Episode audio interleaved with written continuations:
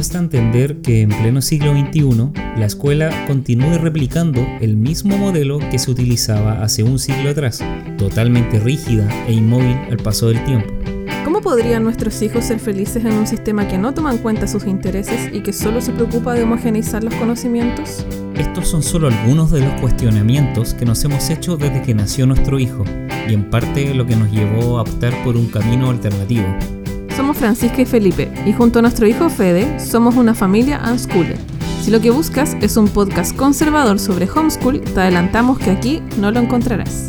La mayoría de las veces nos sentimos contra la corriente en este mundo de la educación en casa. No somos religiosos, Ni antivacunas. ni antiaborto. Nuestro enfoque no es mejor ni peor que el tuyo. Simplemente optamos por una forma de vida que nos hace sentido. ¿Nos acompañas? Hola. Bienvenidas, bienvenidos a un nuevo episodio de Creciendo sin escuela. Sí, ¡woohoo! Bueno, estamos bien contentos de hacernos nuevamente un tiempo para volver a grabar. No sé si tenemos más o menos tiempo que antes, pero. Yo creo que menos. Menos, pero teníamos ganas de grabar, ¿cierto? Sí. Sí, así que. mm, eh, aquí estamos. Eh, la primera temporada, si se puede decir así, la estuvimos grabando entre octubre y diciembre. Y después de eso, eh, tuvimos un- una pausa de tres meses, enero, febrero y marzo. Pero quiero agradecer, yo creo, todas las visitas que ha tenido el podcast durante ese tiempo que no estuvimos grabando, que no lo hicimos publicidad, que no lo mencionamos en ningún lado. El podcast nunca paró de escucharse de alguna manera. Así que agradecemos su fidelidad y que lo hayan compartido seguramente. Oh, ¿qué fue eso? Simios viendo partidos. El Jurgol. Bueno, durante nuestro tiempo de ausencia nos llegó, nos llegó un mensaje en el Instagram del podcast de una persona que nos estaba exigiendo eh, Que nos refiriéramos a este tema, ¿o no? de lo que vamos a hablar hoy día, sí. Sí. Pero nos estaba exigiendo que habláramos en contra de eso. Ah, Pero, sí. bueno, le anunciamos que no estamos en contra de lo que vamos a hablar. Eh, la persona fue bastante prepotente, la verdad, nos mandó hasta audios. Es por eso que nuestro episodio de hoy se va a llamar se nos cayeron creciendo sin escuela. Se nos cayeron. ya que algo así. ya que algo así nos quería decir ella, que le No, lo dijo, inc- lo dijo. O sea, nos en dijo audio. así, en audio, que después borró. Ya, pero. Sí, después los borró. Sí, y la después bloque- los borró. O sea, la bloqueamos, en verdad, porque ya se fue el chancho. O sea, en realidad le parecía ya como insólito, e increíble que no hiciéramos referencia al tema que vamos a explayar hoy, que no hayamos quizás compartido información de eso, que, que como nosotros siendo un podcast de esto no habláramos del tema de el derecho a la educación, de la libertad de enseñanza, todo el contexto que está sucediendo con eso y en Chile principalmente, que estamos viviendo un periodo de escribir una nueva constitución desde el año desde cu- ¿cuándo empezaron a escribirla? Hace ¿Este año? hace O sea, unos o sea, el 10 año meses, pasado. hace unos 10 meses atrás.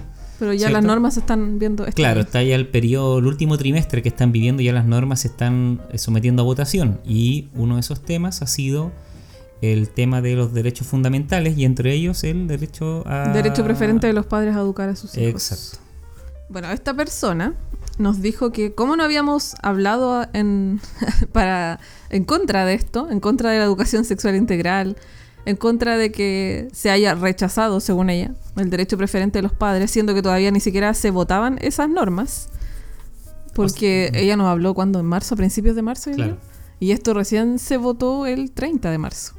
O sea, según ella ya estaba todo rechazado, cuando en verdad todavía ni siquiera entraba en discusión el tema Claro, claro. O sea, es que ha, ha habido también toda una campaña... O sea, del terror. Claro, o sea, eh, mira, nosotros no somos, no hemos seguido el día a día la constitución y no vamos a hablar de eso porque no, no es nuestro tema, no lo hemos dominado, no tenemos tiempo para seguir ese el tema macro de la constitución, solamente nos vamos a referir a una temática muy particular que nos atañe a nosotros como homeschoolers, homeschoolers, digamos, sí. que es el tema de la libertad de enseñanza y si vamos a poder, y si vamos a poder seguir haciendo educación en casa sin tener un problema mayor legal, ¿cierto? Entonces, eh, vamos a solamente referirnos como a esa dimensión, no a vérsela si... Mm. No nos vamos a referir, y esto va dirigido a la audiencia chilena, si es que encontramos bueno o mala la constitución, si... No, porque por lo menos mi postura súper personal, estoy esperando que se termine de redactar el texto para poder... No puedo yo rechazar o probar algo sin conocer, eh, sin que haya estado, sin que esté escrito. Así que por lo menos eh, no- nuestro núcleo del capítulo no va a estar centrado en eso. Sí, bueno, y esta persona, eh, como dijo que ya se había rechazado el derecho preferente, yo le puse muy en buena onda, así como, en serio no tenía idea, eh, ¿me pueden mandar la noticia donde eso aparece? Porque yo busqué y no encontré nada, algo así. Y, y ahí me man- nos mandó un audio y puse así como, ¿pero cómo? ¿Pero cómo ustedes no están enterados? Si ustedes, ustedes se supone que son como expertos, ¿cómo no van a tener idea de eso? ¿Cómo no van a hablar eh, así rechazando lo que pasó? Claro. Y ahí se enojó porque en verdad no tenía, yo creo que no tenía de dónde mandarme una noticia sobre eso si en verdad todavía no pasaba. Sí, y ahí también después rebotó el tema de la educación sexual integral, que Claro. otro de los asuntos que se está debatiendo en la... Es un tema que se está ahí dando vuelta en el tema de la constitución Sí. también. Y que ella parece que no compartía eso y estaba Sí. como en contra de eso. Y nosotros le compartimos de manera bien amable, en realidad, ¿no? Y no siendo Sí. irónico el tema que nosotros no podíamos porque nosotros compartíamos varios de esos... De esos eh, eh, de- Que nosotros de estamos a favor de la educación sexual integral. Claro. Para ella eso fue así como aberrante. Claro, eso- de hecho eso nos dijo aberrantes, que éramos aberrantes. Bueno, para ya no darle no, más... pero un- en realidad lo contamos como una humorada un nomás, sí. y nosotros nos da lo mismo. Pero, pero era como chistoso el tema. Sí. Bueno, así que con esta como pobrémica, como dice la Francisca, damos por inicio a, a este como tema y estos punteos de ideas que tenemos sobre este asunto. Perdón, ¿qué, qué podemos mencionar primero sobre esto? Hablemos de la educación sexual integral primero, que fue Ah, lo, que se aprobó antes. ¿Ya? Bueno, la educación sexual integral, más conocida como ESI por algunos sectores, que parece que como que les da, no sé, como que entra el demonio si pronuncian la palabra sexual.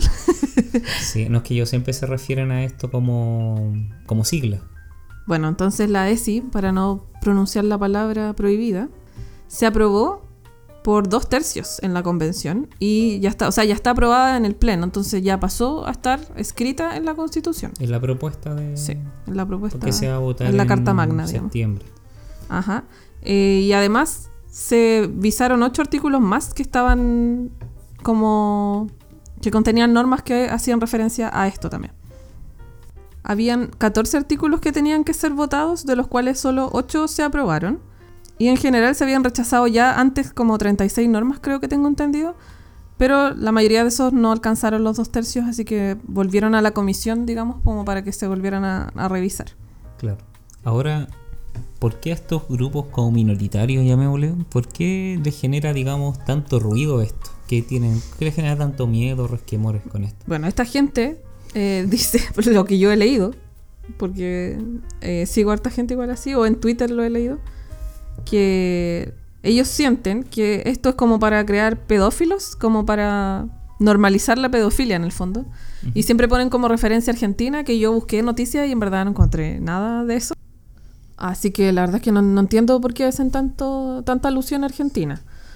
Lo que ellos dicen es que allá ya se, eh, como que ya es ley la educación sexual integral y que está como la embarrada, como que ahí ya está la pedofilia así desatada.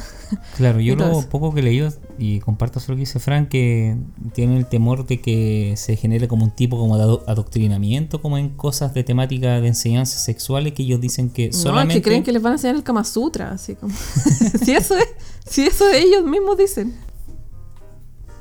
Claro, me hace como ruido el tema que, si bien hemos visto, yo creo que en el país que uno esté, uno sabe que eh, siempre salen noticias de tantos problemas que hay en los colegios, de tipo de, acoso eh, laboral y sobre todo sexuales de, con niños y cosas así. Eh, yo, bueno, lo poco que investigué de, lo- de la educación sexual integral es que tiene que ver con un proceso, ¿cierto?, de enseñar y aprender, saber detectar, digamos, algo así, ¿cierto? O sea, detectar cuando hay episodios de esto y poder como alzar la voz, digamos, en tener mayor educación en este tema. Y no es, digamos, el Kama Sutra ni que tantos otros mitos que se han generado miedos con este tema. Sí. Lo que pasa es que lo que estas personas señalan es que se les está dejando eh, como papás fuera de la educación sexual de sus hijos. Como que ellos no van a tener derecho a ver, eh, a decidir qué es lo que aprende su hijo o no sobre este tema. Claro. Y de hecho lo que yo he leído es que eh, eso es precisamente lo contrario. Es un, proceso, se supone que lo poquito que leí de educación sexual integral, que no es que la escuela solamente se hace cargo, sino que es un proceso, es, un, es una triada, digamos, entre la escuela, los apoderados, los, la familia y el niño. O sea, no es como que solamente la escuela va a adoctrinar, ni va, ellos van a decidir qué se va a enseñar, sino que es como de una manera más como comunitaria, ¿cierto? De involucrar mucho más amigos y a familia y para poder preparar a estos niños, niñas y adolescentes en distintos conocimientos, en habilidades y en valores para poder desarrollarse con, en relaciones sociales que sean mejores o más positivas. En el fondo es aprender a cuidar su cuerpo, a conocerlo, a identificar las señales que tengan que ver con abuso, que sepan hablar en ese momento, que no se queden callados, que sepan reconocer todas esas señales que cuando nosotros, por ejemplo, íbamos en el colegio, nunca se nos enseñaron esas cosas. Sí. Eran temas tabú. ¿Tú tuviste Eh, clases de eso? O sea, ¿De en, educación sexual? sí, en octavo tuve una que enseñaron a poner condones. Sí, yo igual en Pero yo iba a un colegio de niñas. Yo igual en séptimo, octavo. Me acuerdo que fue como la clase y Sí. estuvimos muertos la risa todos. Claro, porque, es un tema que no se habla. No se hablaba y como que trataron de explicar algo. Sí. Yo creo que fue como una humorada, terminó. Mm. Y de hecho hasta los profesores lo tomaban como un humor, yo me acuerdo de eso. Que los profesores lo tomaron, entonces yo veía a los adultos y dije, pucha, si ellos están como haciendo bromas con eso, ¿qué queda como para nosotros? O sea, era como que no... Sí, yo me acuerdo que en octavo hicieron eso y como iban en un colegio de puras niñas, las mamás casi se murieron. Ah, ya, no me pregunté. Y en la media, como iba en un colegio mixto, lo que hacían de repente para hablar temas así era que dejaban a las mujeres en la sala, sacaban a los hombres y después, cuando querían hablar cosas como de hombres, dejaban a los hombres y nos sacaban a las mujeres. Nunca se habló en conjunto del tema, Mm. nunca se enseñó como el respeto mutuo, siempre era como la división. Y respecto a lo que dicen eh, de que los padres no van a tener participación, seamos honestos y en verdad son pocos los papás que hablan con sus hijos de educación sexual tal y como son las cosas. A mí, por ejemplo, jamás me dijeron que me iba a llegar eh, la menstruación. A mí me llegó en el colegio y yo no tenía idea que era eso. A los 11 años yo no sabía que, por qué estaba sangrando. Entonces, también se trata de eso, de conocer su cuerpo, los procesos, en qué momento les pueden pasar cosas, cómo estar eh, prevenido en esos casos. Que son cosas que muchos papás no lo van a hablar con sus hijos. Claro.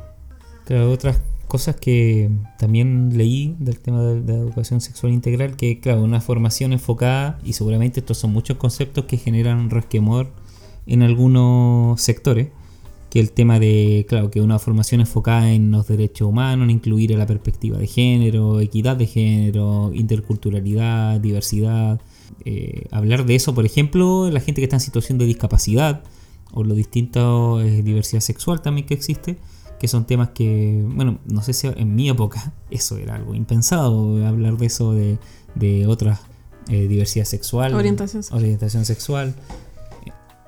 Yo, como le he contado, me he dedicado más a la educación de adultos, eh, 10, 11 años que yo no trabajo nunca con niños, entonces no sé si tú te acuerdas de que quizás en alguna experiencia escolar que se hablaba Yo de esto, terminé se de trabajar talleres en- de esto. No, nada. Yo terminé de trabajar el 2018, fue el último año que trabajé. Sí, hace tres años. O cuatro. Cuatro. Y en ese momento todavía se seguían molestando. O sea, si había un niño que tenía algún comportamiento que a ellos no, no les gustaba, lo trataban de gay. Mm. Todavía se seguía replicando lo mismo. Y en los colegios no hacen nada como para abordar el tema. O sea, se hacen los ciegos sordos mudos. De hecho, yo que siempre fui profesora jefe, en la mayoría de los colegios donde trabajé ya no se hacía orientación, que era el ramo donde uno podía abordar esos temas. Ya no existía el ramo de orientación, solo había un consejo curso que era como para ponerse de acuerdo entre los niños de sus cuotas y cosas así. Claro. Bueno, y para terminar ya de tocar este tema, lo que se visó, o sea, lo que se aprobó sobre la norma de educación sexual integral tiene referencia a que se garantiza que todas las personas tienen derecho a recibir educación eh, sexual integral y además que ésta debe promover el disfrute pleno y libre de la sexualidad, la responsabilidad sexoafectiva, la autonomía, el autocuidado y el consentimiento, el reconocimiento de las diversas identidades y expresiones del género y la sexualidad, que erradique los estereotipos de género y prevenga la violencia de género y sexual. Ya no, es que, claro, ahí ahora entiendo por qué, entendiendo un poco cómo piensan estos como grupos. Es que para ellos, en Twitter sí. estos- ahí El hecho de que diga el disfrute pleno, para ellos es, es como enseñarles Como la mol- a masturbarse. Como la morbosidad misma, Claro, claro, sí, sí, sí, sí. Bueno, yo creo que está de más decir que estamos viviendo en un, no sé, en una época donde los niños ven de todo en redes sociales y en la televisión, en internet. En Netflix. Claro, o sea, generalmente hasta esas familias los dejan ver, no sé, series como Elite. eh, sí, cosas que están hipersexualizadas. Sí, Esos niños tienen TikTok, bueno, son series que nosotros vemos y las Sí. encontramos divertidas, pero, pero, como adultos. como adultos, claro. Entonces, como que a veces esos niños, a los que no les están enseñando educación sexual en sus casas, están aprendiendo de series o de TikTok con cosas que no son lo que deberían estar aprendiendo realmente. Ahí sí que se, sí se están hipersexualizando. Ahí no les están enseñando una sexualidad responsable, ahí están aprendiendo todo lo contrario. Entonces, Sí. Mm. eso es lo que uno de repente como que no entiende el por qué se como que se niegan tanto a aceptar esto si en verdad los niños actualmente están mucho peor en términos de sexualidad porque están aprendiendo lo que sea. Sí, o sea, es No lo correcto. Claro, es raro que, no, me imagino que no serán todos los padres, pero un sector no les genera problema que tengan acceso a estas series, películas. Es que ya Eh, teniendo acceso a un celular, que ya prácticamente el 100% de los niños en el colegio lo tienen, ya teniendo acceso a un celular pueden en- entrar a todo y si no, no tienen conciencia de que lo que están viendo es real o no, o es bueno o no, entonces, ¿de qué sirve que les nieguen educación Claro. sexual si están aprendiendo así? Claro, o sea, eso no les genera ningún problema, pero Sí. hablar cara a cara, sentarte con el niño, hacer una, Sí. comprar un libro quizá o pero una página Mostrar, internet, o hablar sea, con él, hablar de los conversar. órganos genitales. Sí, todas esas cosas les genera, pero un, no sé, un- una, te empieza como a picar el cuerpo, yo creo, porque mm, obviamente no hablamos de todos, hablamos de un sector eh, Polarizado. polarizado que no quiere, digamos, ver las cosas de una manera diferente o abrirse a otras opciones. Bueno, y cuando se votó el tema de la educación sexual integral, se rechazó el derecho preferente de los padres a educar a sus hijos, pero en términos de esto, o sea, de educación sexual. Entonces, por eso es que estas personas estaban diciendo que ya se había rechazado el derecho preferente de los padres, que no tenía nada que ver, solo hacía alusión a esto.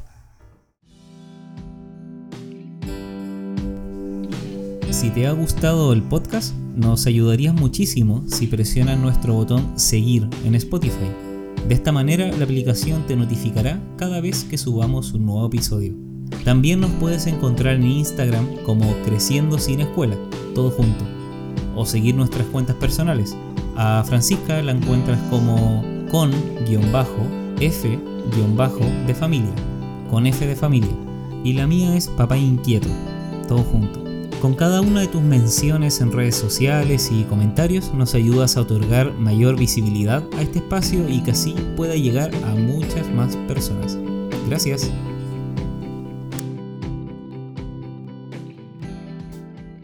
Ya, y ahora sí pasamos al derecho preferente de los padres a educar a sus hijos, que fue lo que se votó la última semana de marzo. Claro, esa última semana de marzo, creo que fue el 30 de marzo, fue como el día en que en Twitter, redes sociales, digamos, explotó, hubieron muchos comentarios alrededor, alrededor de este tema, ya que se empezaron a votar las iniciativas populares de la Convención Eso Constituyente. fue el 28, creo. 28, 30 Mm. ya.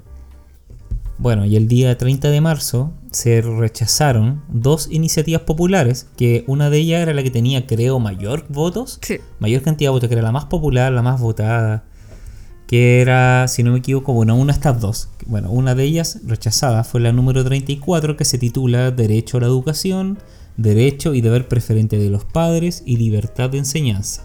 Esta propuesta es de una organización que se llama Acción Educar. Y la número, la otra que fue rechazada fue la número 4102, que se titula Iniciativa Popular por una Educación Libre y Diversa. Es una propuesta de una or- organización llamada Educación Libre y Diversa. Bueno, como estas dos iniciativas fueron rechazadas, Quedó la embarrada.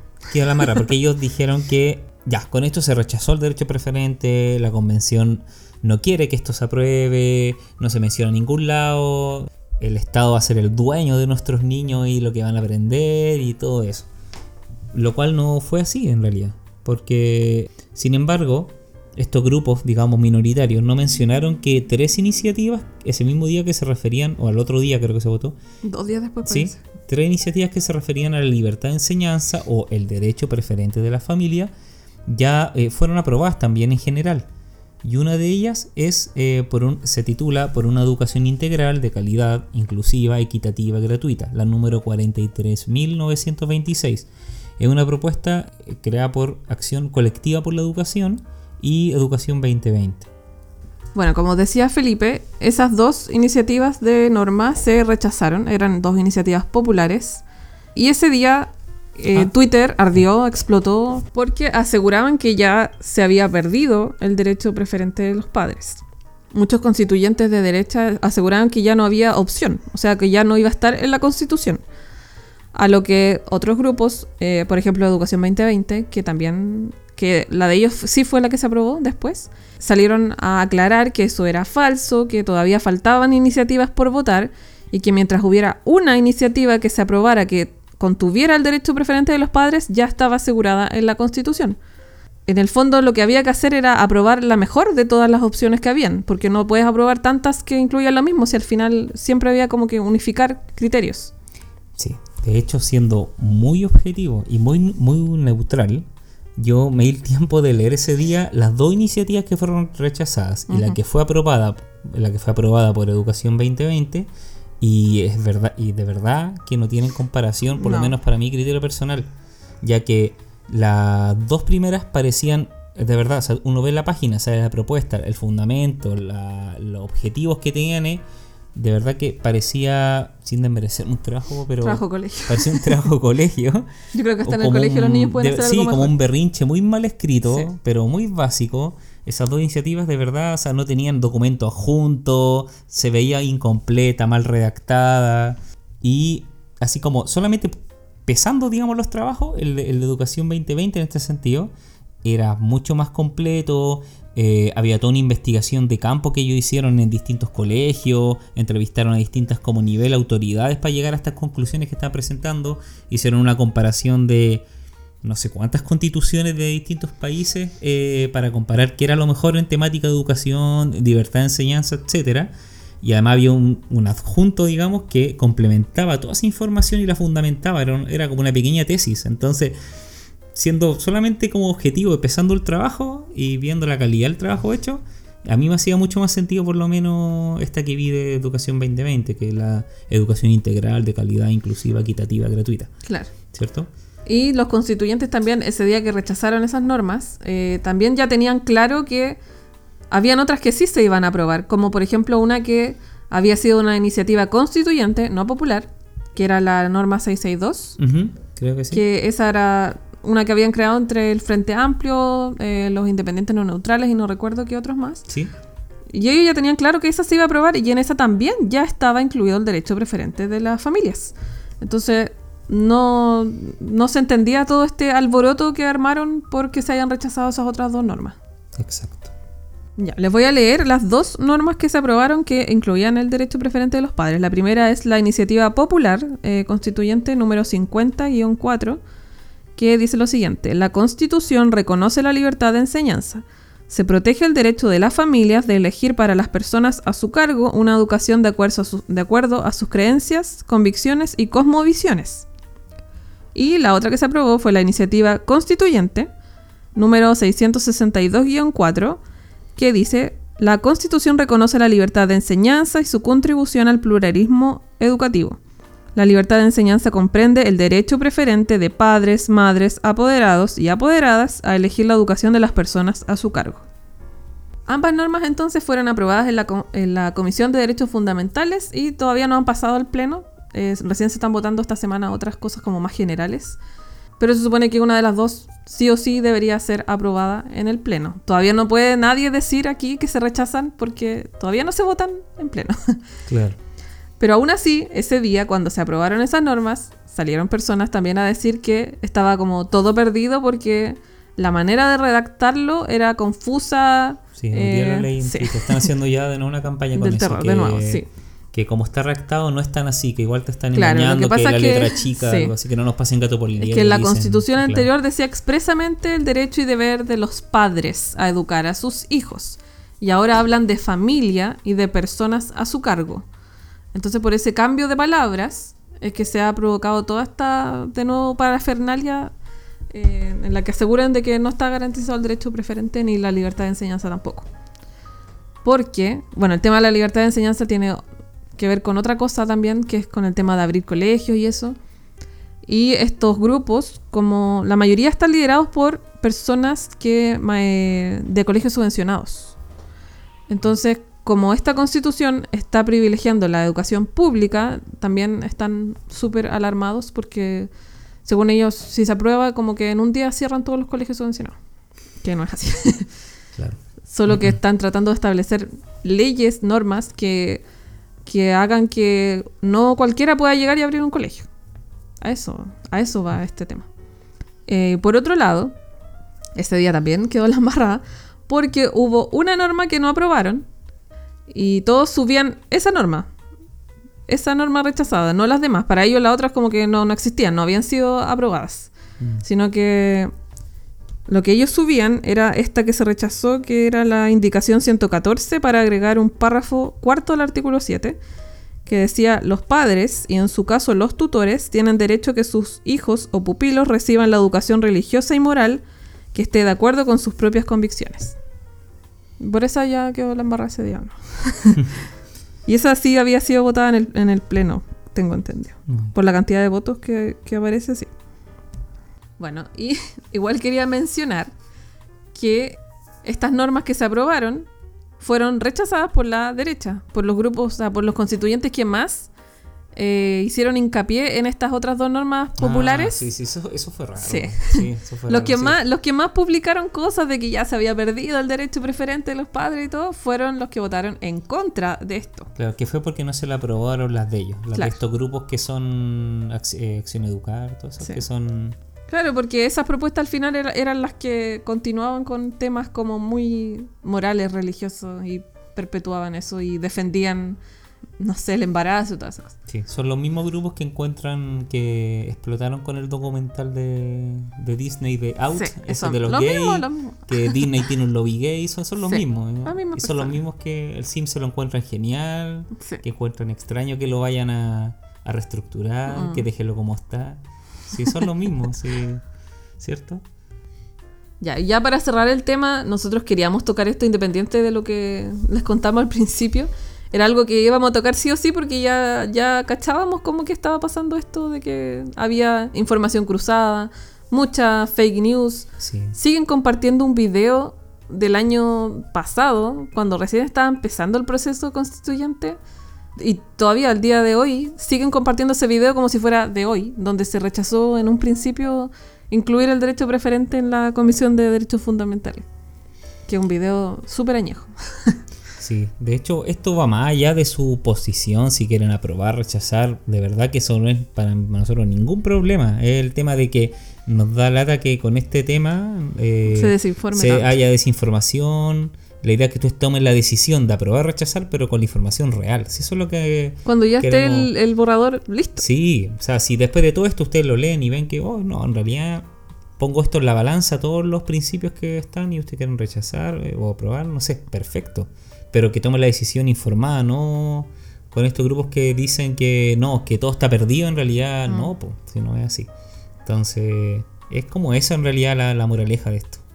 Bueno, y así llegamos al final de este episodio. Estamos contentos de haber vuelto, contentos de de nuevo comenzar a compartir nuestras experiencias con ustedes. Espero que nos sigan nuevamente y que nos sigan escuchando, que nos sigan escribiendo muchas personas, que nos vayan recomendando temas. No, no creo que sigamos siendo así de políticos los otros temas. No, no, pero era algo que había que aclarar porque nos compete. Nos compete un tema contingente en realidad y, y, se vienen hartas sorpresas para esta nueva temporada que espero que resulten. Así que para que no piensen, se nos cayeron o se, no, se nos politizaron los creciendo sin escuela, no. bueno, si piensan eso. Los que escuela. no. Bueno, eso ha sido todo por hoy entonces. Espero que haya quedado un poco más claro todo este tema del derecho preferente, la educación sexual integral para que no hayan confusiones. Por favor, infórmense antes de andar compartiendo noticias falsas.